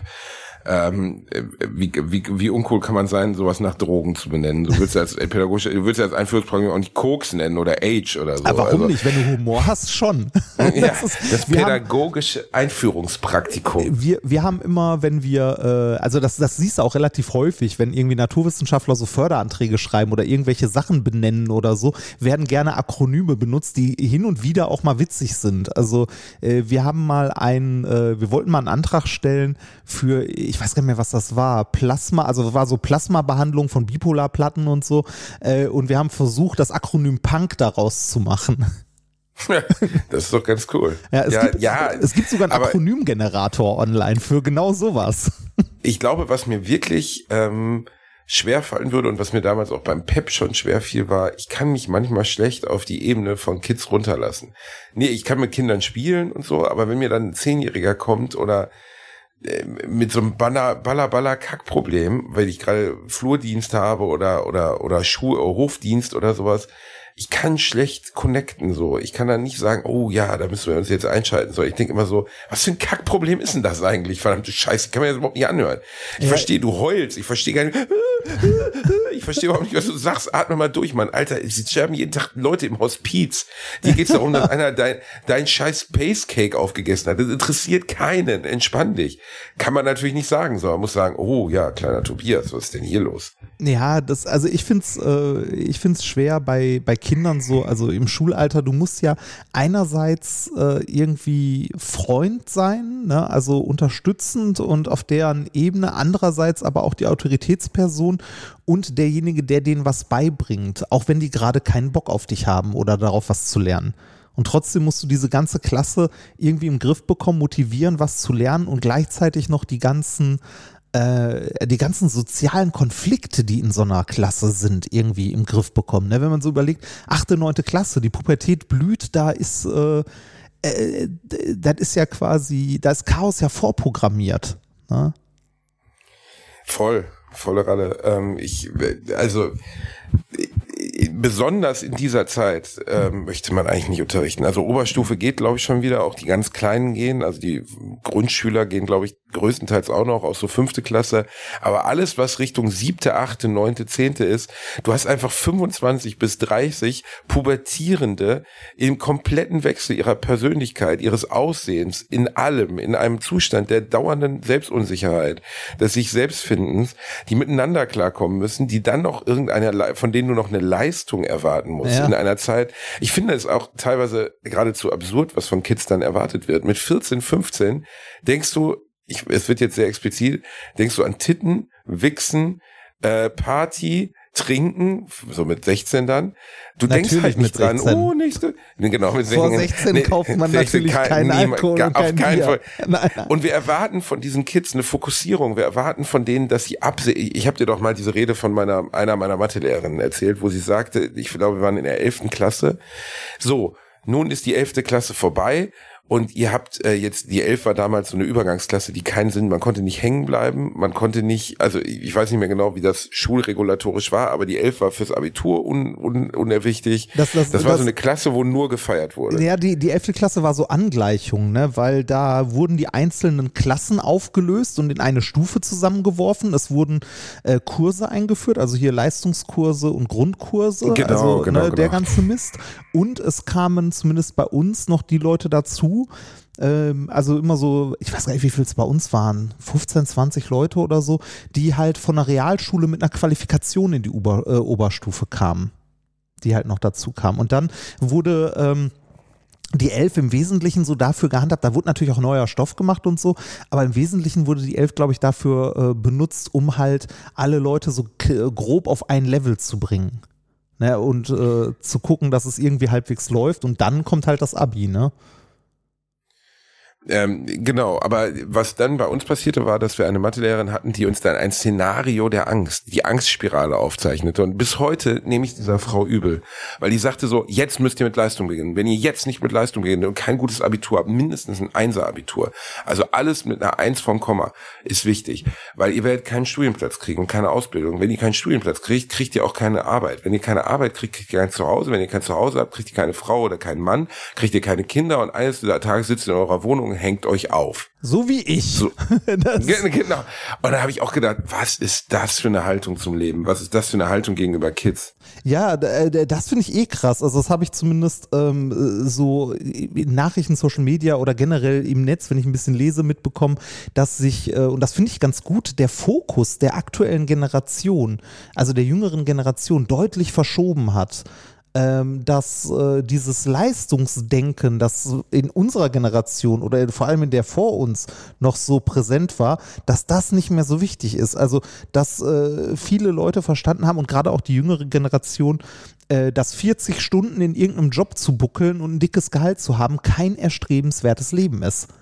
Sondern Das muss man über die heutige Generation insgesamt sagen, dass sie einfach, also ich finde es super geil, dass wir in, in Deutschland ähm, oder auf der ganzen Welt Jugendbewegungen wieder haben. Dass Ja. Jugendliche sich um was anderes kümmern als feiern, besoffen sein, vögeln.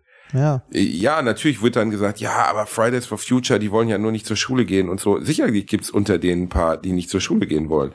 Aber grundsätzlich eine Generation zu haben, die sich für den Fortbestand des Planeten einsetzt, die ein Interesse daran hat, dass es mit uns in irgendeiner Art und Weise weitergeht, ähm, das ist doch, das ist doch also wunderbar überhaupt, überhaupt ein Bewusstsein für ein politisches Ziel entwickelt, ne? Und nicht egoistisch nur irgendwie ähm, an einer eigenen Karriere klebt. Natürlich, ne, man darf das nicht so verallgemeinern. Es gibt auch immer noch die Leute, die Karriere machen wollen. Es gibt die Leute, die slacken, also die irgendwie nur rumhängen und so.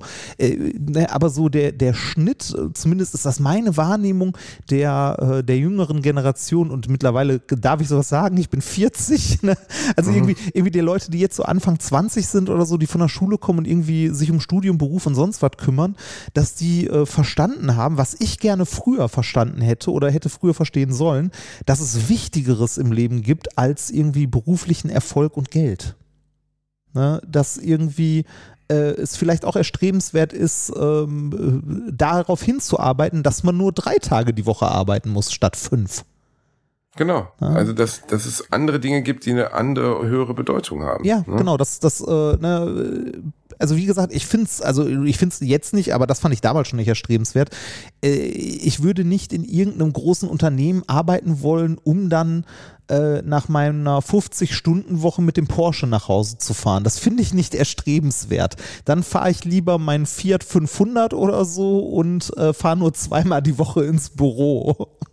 ne? Und Ist natürlich eine Entscheidung auch der Abhängigkeiten. Du hast jetzt zum Beispiel keine Kinder. ja, richtig. Und richtig. ne, also man muss da, finde ich, immer auch in Anführungszeichen vorsichtig sein, weil natürlich Das stimmt, das stimmt. Das, also da, da hängen halt viele Parameter dran, ne? Aber es ist ja schon so, ähm, äh, dass das in, also zumindest war das in meiner Jugend so, dass, äh, dass es immer so war, du musst mal gucken, das, was aus dir wird. Es, ich weiß nicht, wie viele Leute irgendwelche Sachen angefangen haben zu studieren, nicht weil es sie interessiert, sondern weil man damit später einen guten Job hat und gutes Geld verdient. Ne? Ah, ja. ich, also ich, ja, aber rein, das ist, das ist jetzt auch so ein bisschen vom hohen Ross runter. Ich habe dann eine Bekannte, die hat vergleichende Textilwissenschaft studiert. Oder ein anderer Freund von mir, der ist studierter Linguist, der hat acht Jahre seines Lebens auf Linguistik verwendet. Weißt du, was er jetzt macht? Nix. Ja. Macht jetzt nix. Weil ja, aber das klingt jetzt bescheuert. Ja, wir studieren für unser Wissen und für unsere Interessen. Aber es muss eine Schnittmenge geben mit Ja, den klar. Möglichkeiten, die wir damit haben. Und wenn du etwas studierst wie vergleichende Textilwissenschaften oder Linguistik, ist es ungefähr so, als wenn du Gaslaternenanzünder wirst oder Ja, na, Zeppelin-Kontrolleur. na, natürlich, also du solltest schon ein bisschen im Blick haben, dass du was äh, machst, womit du später auch was Sinnvolles tun kannst. Ne? Also irgendwie zumindest, also äh, das ist schwierig, weil in jungen Jahren hat man das nicht, aber so eine ich, Vision klingt jetzt so esoterisch, aber so eine Vorstellung davon, was man denn irgendwann mal tun möchte. Und das sollte irgendwie was sein, womit man, ne, man muss damit nicht reich werden, aber irgendwie zumindest sein, äh, also eine Perspektive haben, damit einen Lebensunterhalt zu verdienen. Was ich eher komisch finde und auch damals schon komisch fand, ähm, wie, also wie viele Leute Jura und Medizin studieren wollen. Ne? Wie, also diese Studiengänge sind bis zum Anschlag voll. Du hast, äh, ich weiß nicht, früher äh, halt nur NC, heute weiß ich nicht, wie das heute geregelt wird, äh, aber ey, du kannst mir doch nicht erzählen, dass all diese Leute sich hochgradig für Jura interessiert haben, schon in ihrer Jugend oder schon Die immer wissen, Jura. genau, Ich oder schon immer wissen wollten, schon immer wissen wollten, wie die menschliche Verdauung funktioniert. Also Ich habe schon in meiner Mutter das bürgerliche Gesetzbuch gelesen. Es war wenig Ja. Platz, es war dunkel, aber ich habe es per Brei-Schrift habe ich es, habe ich es mit den Fingern ertastet. Nein, natürlich nicht. Ähm, viele Dinge werden aus Vernunft. Also ich glaube, dass kaum jemand BWL aus Leidenschaft studiert, sondern aus Vernunft. Und ähm, ich ich finde unsere Studienstruktur und wie, wie wenig transparent es ist, was man dann am Ende damit machen kann. Klar, du studierst Medizin, weißt du, du wirst Mediziner. Du studierst Linguist, was wirst du dann? Linguine? Also ich meine, das ist einfach, ja, wir werden jetzt böse Linguisten schreiben, sagen, ich bin bei einer großen deutschen Zeitung oder ich bin hier und da, ich bin im, äh, im Goethe-Institut. Ja, seid ihr, aber 500 von euren Studienkollegen sind bei Subway. Ist halt so. ja, Also klingt jetzt hart, aber äh, eigentlich müsste de- der erste Schritt des Studiums immer sein, dass eigentlich müsste sogar die Einführungsveranstaltung wirklich ehrlich daraus bestehen und nicht, worum es in dem Studium die nächsten so sechs Monate, sechs Jahre geht, sondern welche Möglichkeiten habe ich? Wie hoch sind meine Chancen, wenn ich ein gutes Studium hinlege? Oder studiere ich hier gerade jahrelang für Nüsse? Das ist, So. das ist aber bei manchen Sachen auch gar nicht so leicht sagbar ne? und so leicht abschätzbar. Das habe ich auch schon mal häufiger erzählt. Ne? Mit, mit einem Physikstudium wirst du eigentlich auch auf keinen Job vorbereitet. Du bekommst halt eine breite Grundbildung, was Naturwissenschaften angeht. Äh, Und äh, Prozesse, analytisches Denken und eine Menge Mathematik. Ne? Also machen kannst du damit später ganz, ganz viel. Und ganz, ganz viel nicht. Da, also als Physiker landest du ganz häufig irgendwo als Quereinsteiger. Ne, sei es in der Informatik oder äh, ja, Aber es sind meistens schon gut bezahlte, begehrte Jobs, oder? Ah, also es geht. Also mit, mit Jura, Medizin und so verdienst du deutlich mehr als mit einem Physikstudium. Als Ingenieur auch. Also Okay. das, äh, aber du kannst auch, also du kannst auch als Physiker irgendwo später einen Job, äh, also in einem Job landen, den sonst eigentlich ein Ingenieur macht oder so. Deshalb, also so ganz pauschal kann man das nicht sagen, dass man mit einem Studium äh, auf jeden Fall irgendwas Sinnvolles machen kann oder gar nichts Sinnvolles. Ähm, aber äh, vielleicht sollten wir es irgendwie hinbekommen, ähm, in diesen Strukturen des Berufsinformationszentrums von früher, dieses grüne dicke Buch, Oh, äh, ja. den, äh, die, also vielleicht die persönliche Entwicklung von, von Jugendlichen mehr zu fordern äh, oder zu fördern, dass man irgendwie denen, also dass man vielleicht irgendjemand erkennt, was deren Talent ist und ähm, in diese Richtung fördert. ne? Ich habe letztens einen ähm, äh, durch einen Zufall einen äh, Abiturienten kennengelernt, der, äh, der super gern so Videozeug macht und so Trailer und so zusammenschneidet. Und der hat für, äh, für einen Bekannten ähm, so einen Bühnenshow-Trailer zusammengeschnitten. Ich habe das Ding gesehen und dachte mir so, okay, das sieht aus wie von einem Profi gemacht und der Typ ist 17. Ne? Okay. Der, der sollte sowas ist später beruflich genau, machen. Und da ist offensichtlich ein großes Talent, was gefördert werden muss. Und auch Ja. darauf sind unsere Schulen nicht eingestellt. Also wirklich mal hinzugehen, ja, es gibt AGs, ich war in der Trommel AG, war nicht zu erwarten, dass ich der neue John Bonham werden würde, weißt du? Ähm, äh, es gibt diese, diese kleinen Ausflüge in ein anderes Leben, das die Schule bietet. Aber zum Beispiel wirklich hinzugehen, von mir aus Kinder mit, mit zehn, äh, in der zehnten oder elften Klasse, also Schüler in der zehnten, elften Klasse, vielleicht sogar in einem persönlichen Gespräch mal zu fragen, was stellst du denn vor? Was sind denn Dinge, die du geil findest? Wofür, also selbst wenn es Videoschnitt ist. Und dann zu sagen, ey, wir können ja mal gucken, ob du hier oder da oder ein zusätzliches Praktikum oder so. Ähm, weil das ist alles so wahnsinnig unstrukturiert, das ist alles so wahnsinnig desinteressiert irgendwie an, dem, an der Lebenswirklichkeit und an der Zukunft von Kindern. Ich finde es ganz fürchterlich, muss ich wirklich sagen. Man, Schule müsste viel individueller werden, viel persönlicher werden, viel mehr auf die eigenen Stärken und Schwächen eingehen. Ich bin fast durch die Schule, also ich bin, äh, Reinhard, ich hätte fast mal eine 6 in Sport gehabt. Dann hätte ich, wäre ich hängen geblieben, weil ich bei der Turnprüfung versagt habe. Das muss man sich mal vorstellen, dass das vom Regulativ her überhaupt möglich ist. Ja, ich, also ich bin wegen einer 5 in Latein hängen geblieben. Okay, stimmt, das hast du mal erzählt, ne? Ja, aber es, äh, also er hat mir jetzt nicht geschadet. Und wo ehrlich, war die andere fünf? Englisch. Ich war in Sprachen echt nicht gut. Echt, ne? Mein- Es ist, ist so, dass du mit Englisch nichts anfangen kannst, Äh, ne? Mein, nee, ach Quatsch, nein, das hat sich komplett geändert. Also ich war in der Schule halt in Englisch schlecht, äh, aber äh, später im Studium äh, musste ich zwingend, äh, also ich musste Englisch lernen, noch ein bisschen besser, weil äh, spätestens ab dem Diplom ist äh, sämtliche Literatur in meinem Studium Englisch gewesen. Veröffentlichungen schreibst du auf Englisch, äh, alle Konferenzen sind auf Englisch, du hältst deine Vorträge auf Englisch. Ähm, das halt Englisch ist die Sprache, der, die du in der Wissenschaft halt sprichst und die jeder spricht. Das heißt, du bist gezwungen, später Englisch zu lernen und mein Englisch ist heute auch um so viele Größenordnungen besser, als es damals in der Schule war. Also damals in der Schule bin ich, denke ich, zurecht hängen geblieben. Ähm, Im Studium habe ich aber später noch, äh, also ordentlich Englisch gelernt.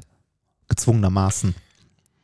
Aber ich meine, ja, da kann ich jetzt gar nicht, also ich habe dich, glaube ich, noch nie Englisch reden hören, ich kann das gar nicht beurteilen. Mein Englisch ist auch so ein Schulenglisch. Ich kann mich so durchschlagen, aber mir fehlen oft Vokabeln und so. Ja, mir, mir auch. Also äh, ich habe halt, äh, also mein Vokabelwissen in Englisch ist halt sehr speziell. Ne? Ich, ich lese seit über zehn Jahren äh, mindestens zwei Paper die Woche für Minkorrekt.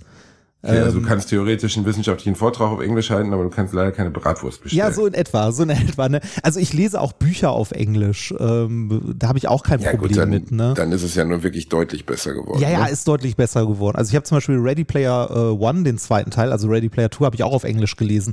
Ich habe alle Harry Potter Bücher damals auf Englisch gelesen. Da habe ich ange also damit habe ich tatsächlich angefangen, ein bisschen mehr Englisch zu lesen, weil die auf Englisch halt immer ein halbes Jahr oder so früher rauskamen als auf Deutsch. ist aber halt auch ein echt gutes Mittel, um es zu lernen. Ne? Also ich ja, weiß noch, dass Bücher lesen ist gut. ähm, da, zum- oder auch Filme, ne? also in, äh, in Holland wird ja nicht synchronisiert. ja, deshalb sprechen die auch gewundert- meistens deutlich besser Englisch. Sprechen exzellentes Englisch, die Holländer. Also fast, fast, äh, fast Muttersprachler Englisch. Und das hat einfach was zu tun, dass wenn die, wenn die Hollywood sehen wollen oder sonst was, wird halt nicht synchronisiert. Zwar mit Untertiteln, aber die lernen, ich weiß nicht, das holländische Schulsystem kann ich beurteilen, aber die lernen durch Medienkonsum definitiv Fremdsprachen. Klar, ich kann mich jetzt nicht hinsetzen und kann mir irgendwie sieben Bollywood-Filme reinziehen und spreche dann fließend Indisch oder Hindi, aber ähm, trotzdem scheint das in diese deren Kultur wahnsinnig zu helfen. Wir haben in Deutschland äh, die größte Synchronkultur der Welt. Ne? Das ist eins der wenigen Länder, wo alles synchronisiert wird, immer schon. Ja, Das, äh, das ist nicht zwingend gut, ne? Aber das hat sich ja auch gewandelt mit, mit Netflix und der Verfügbarkeit von englischen Filmen und Serien und so. Ist es ja auch so, dass, äh, dass viele Leute da auch besser geworden sind. Ne?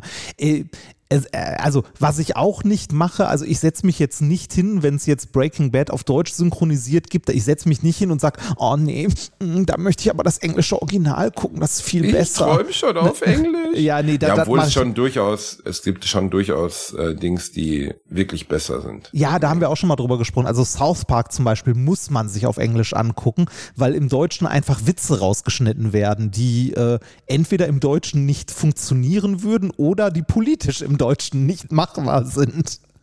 ne? ähm, weil es zu derb ist oder so. Also und da geht's auch. Das kann man auf Englisch auch echt gut verstehen. Ähm, Ja, äh, super schwer sind immer Wortspiele. Ne? Und eine Synchro kann ja, wir müssen jetzt mal langsam zu Ende kommen. Ja, ja. Ähm, es gibt gute Beispiele dafür, wo die Synchros in Deutschland zum Beispiel äh, Produkte verbessert haben.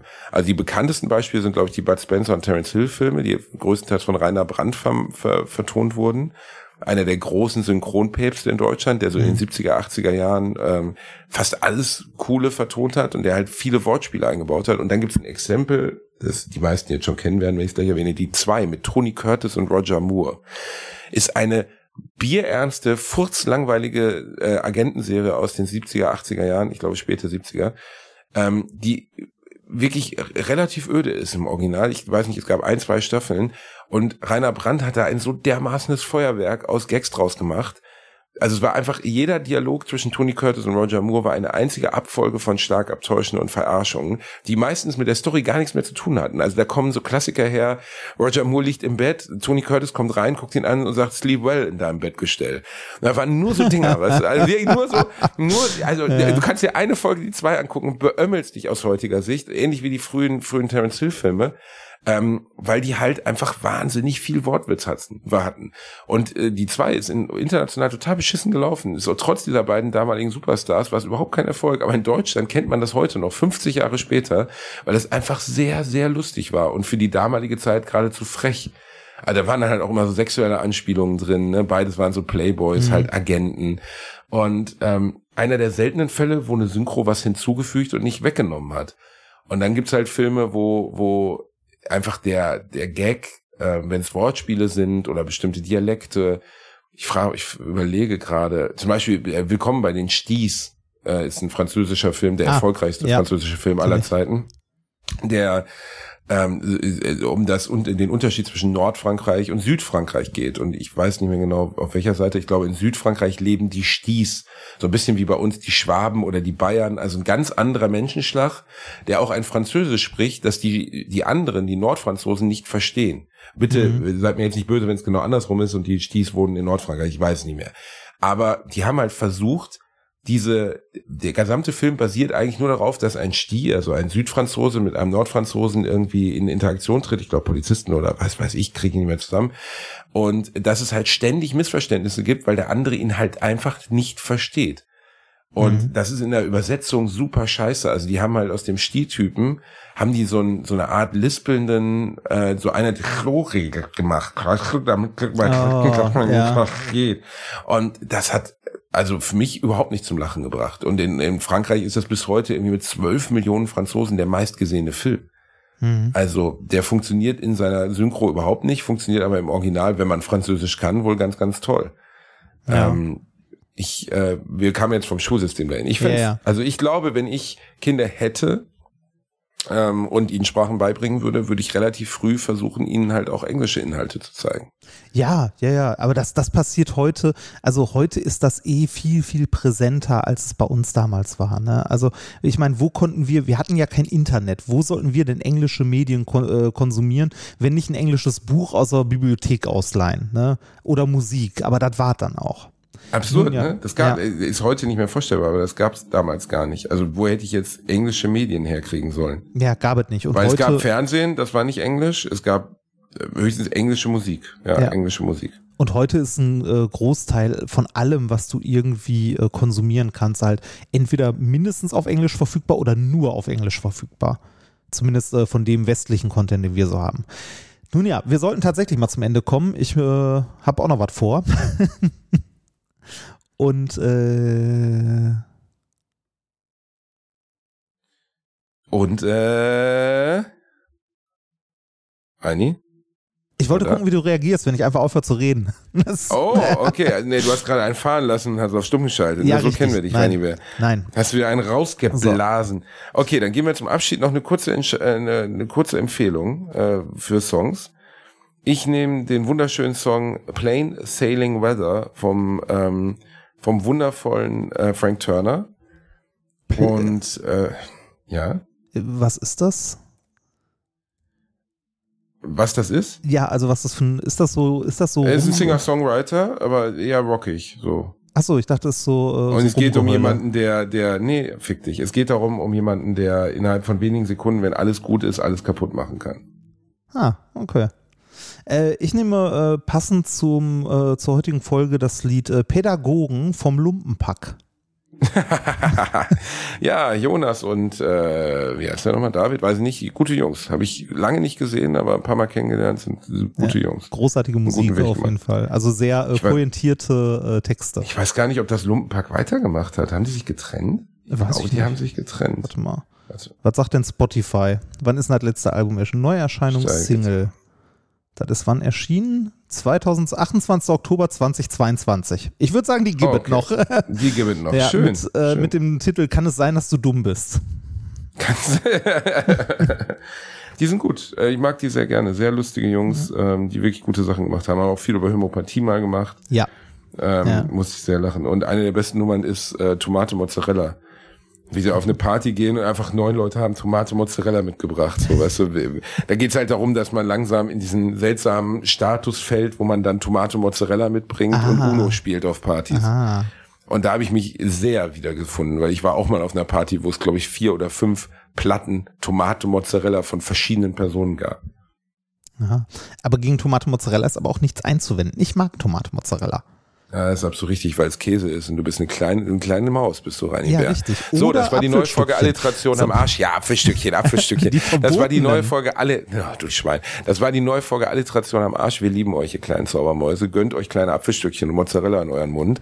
Passt auf euch auf. Nächste Woche sind wir wieder für euch da. Wir küssen eure Eicheln, eure Augen und eure Bauchis. Tschüss.